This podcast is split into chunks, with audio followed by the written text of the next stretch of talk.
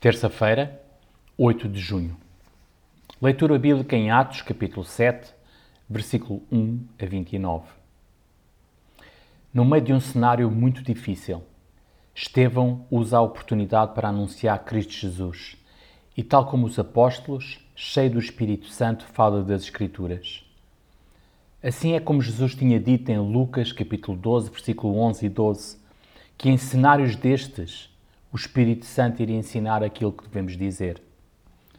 Talvez nunca estejamos na situação que Estevão enfrentou, mas há outros cenários onde seremos chamados a falar sobre a nossa fé em Cristo. Por isso, é importante que estejamos preparados na palavra de Deus e equipados pelo Espírito Santo para tudo. O profissional Pão do Céu é apresentado pela União Bíblica de Portugal.